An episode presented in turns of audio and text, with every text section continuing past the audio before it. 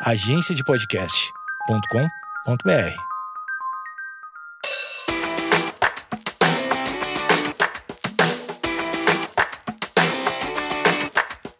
Olá pessoal, meu nome é Amanda Costa, eu sou otorrinolaringologista e esse é o meu podcast Nariz, Ouvido, Garganta e Algo a Mais.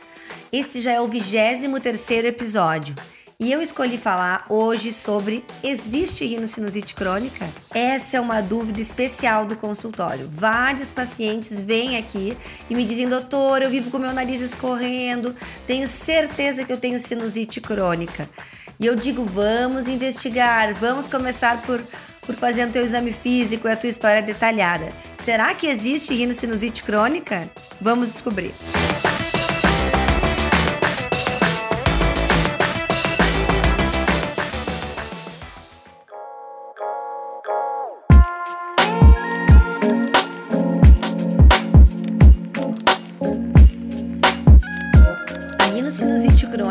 Ela afeta aí cerca de 3% da população. Esses pacientes, eles apresentam os piores scores na qualidade de vida, piores até mesmo do que pacientes com doença pulmonar crônica, insuficiência cardíaca e angina.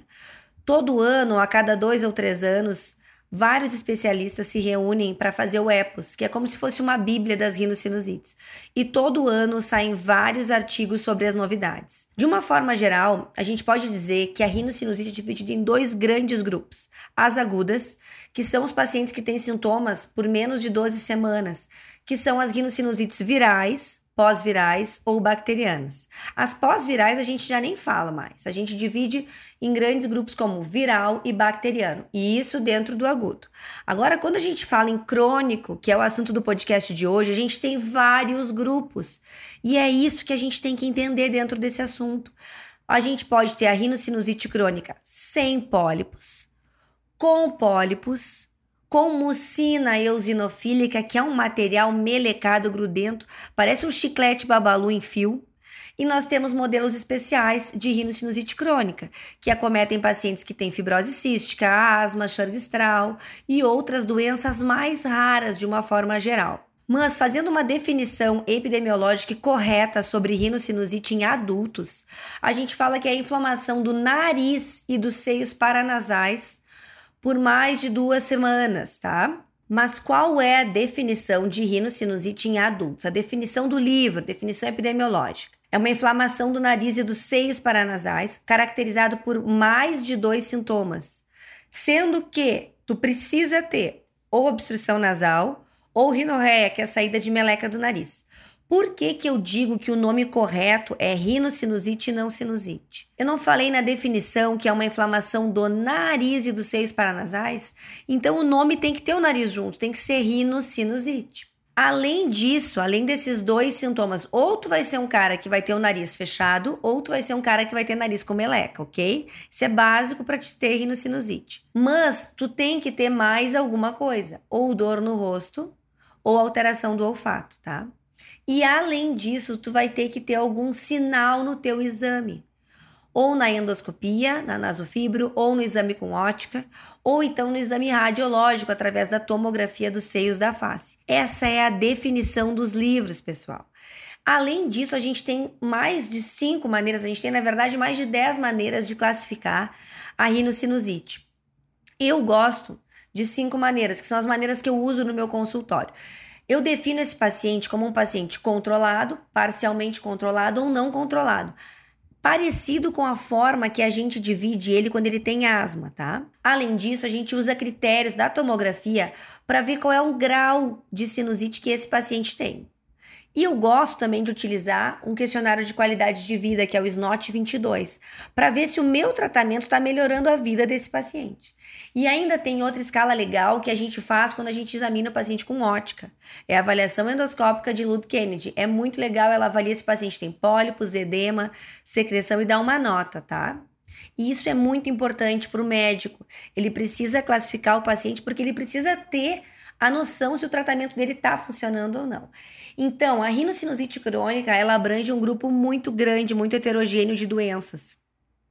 A gente não pode afirmar que todas essas diversas doenças que estão agrupadas dentro de um mesmo saco Sejam tudo farinha do mesmo saco, gente. Existem várias doenças que se apresentam com rinocinusite crônica pra gente. Com um paciente que tem queixa nasal por mais de 12 semanas, mas ele tem mais alguma coisinha. Ou ele é asmático, ele tem fibrose cística, ou ele tem hexamucina, que parece um babalu, ou ele tem uh, algum tipo de, de alteração alérgica, isso também é importante dentro da rinocinusite crônica. Mas o que, que acontece? O que, que faz uma pessoa ter um nariz normal e começar a ter um nariz inflamado, começar a ter um nariz com rinocinusite crônica? A gente sabe que é uma resposta polarizada, que algumas pessoas vão fazer um tipo de resposta TH1 e vão fazer mais fibrose dentro do nariz e vão fazer um nariz menos pólipo e mais fibrose, que é o paciente da fibrose cística. Ou o paciente vai fazer uma resposta imunológica TH2, fazer uma resposta com mais edema, com mais polipose, que é o paciente mais tipicamente com asma, que faz esse tipo de resposta dentro do nariz. O que, que eu quero dizer?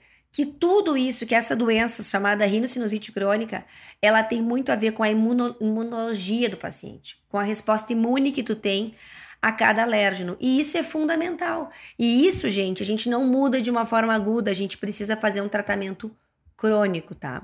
Quando eu falo da classificação dos pacientes que têm pólipo dentro do nariz, a gente divide em cinco grupos. Paciente pode ter um pólipozinho antrocoanal, coisa mais linda que sai de uma parte especial do nariz. Esse é um paciente joia de tratar. Ou ele pode ter um pólipozinho isolado, que é o grupo 2. Ou ele pode ter um pólipo não eosinofílico, que também é um pólipo mais tranquilo. Ou ele pode ter um pólipo que eosinofílico, cheio dessa mucina babalu dentro do nariz, que é muito difícil de tratar ou ele pode ser o do grupo 5 com doenças associadas. E eu chamo a atenção de todos os colegas para que a gente investigue os pacientes. Eu vejo aqui no consultório muitos pacientes com uma polipose já de longa data, que a gente começa a investigar e encontra doenças importantes como Churg-Strauss, como fibrose cística, como discinesia ciliar. Então, tudo isso a gente avalia nessa consulta com o otorrinolaringologista. A atopia, a alergia, ela não é um fator de risco único para a rinocinusite crônica, tá? Mas ela contribui sim, principalmente para o insucesso cirúrgico. E há uma associação do nosso IgE total específico com o número de eosinófilos dentro do pólipo. Então tem alguma relação que ainda não está muito clara para gente, tá? Quando eu falo de atopia, eu estou falando de uma condição sistêmica, de pacientes que têm urticária, alergia alimentar, eczema tópico, conjuntivite, rinite, Olha que interessante, quando eu falo na população de pacientes que têm asma, a rinocinusite crônica é encontrada em metade desses pacientes. 7% dos pacientes que têm rinocinusite crônica com pólipo não são atópicos, gente. Ou seja, tu não precisa esperar aquele paciente com grandes sintomas de atopia para tu fazer o diagnóstico de rinocinusite crônica, tá? Nós precisamos avaliar a questão do tratamento dos pacientes com rinocinusite crônica de duas maneiras nós vamos pensar num tratamento de manutenção para esses pacientes e num tratamento de resgate. Por quê? É a, é a, mesma lógica da asma. Esses pacientes eles precisam ter um controle imunológico a longo prazo e precisam também ter um tratamento de resgate quando pioram, quando têm exacerbações, porque eles vão ter exacerbações.